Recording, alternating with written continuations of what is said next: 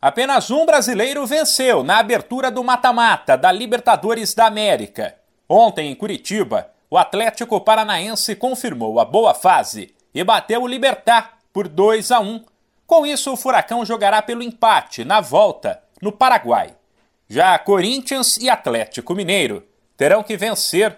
O Timão ficou no 0 a 0 com o Boca Juniors em Itaquera, enquanto o Galo ficou no 1 a 1 no Equador contra o Emelec.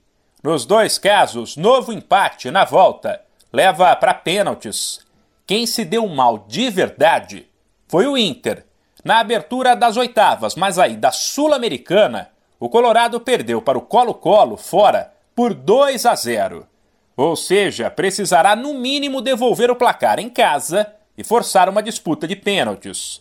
Na noite desta quarta-feira, tem mais jogo importante pelas duas competições atual bicampeão da Libertadores e melhor time do torneio até agora em 2022. O Palmeiras estreia no mata-mata desta edição fora de casa.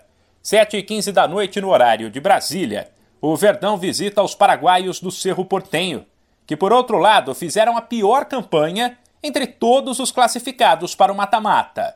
Mais tarde, às 9h30, o Flamengo, mais aliviado depois de vencer o América no fim de semana pelo Brasileirão, mas ainda num clima tenso, visita o Tolima.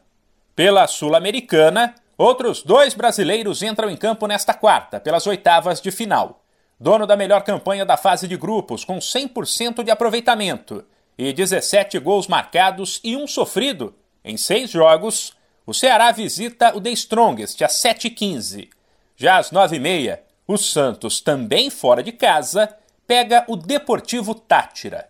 Os duelos de volta das oitavas da Libertadores e da Sul-Americana serão na semana que vem.